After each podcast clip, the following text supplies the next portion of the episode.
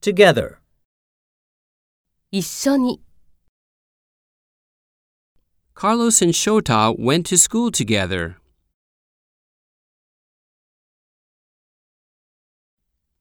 It is 1,100 yen altogether.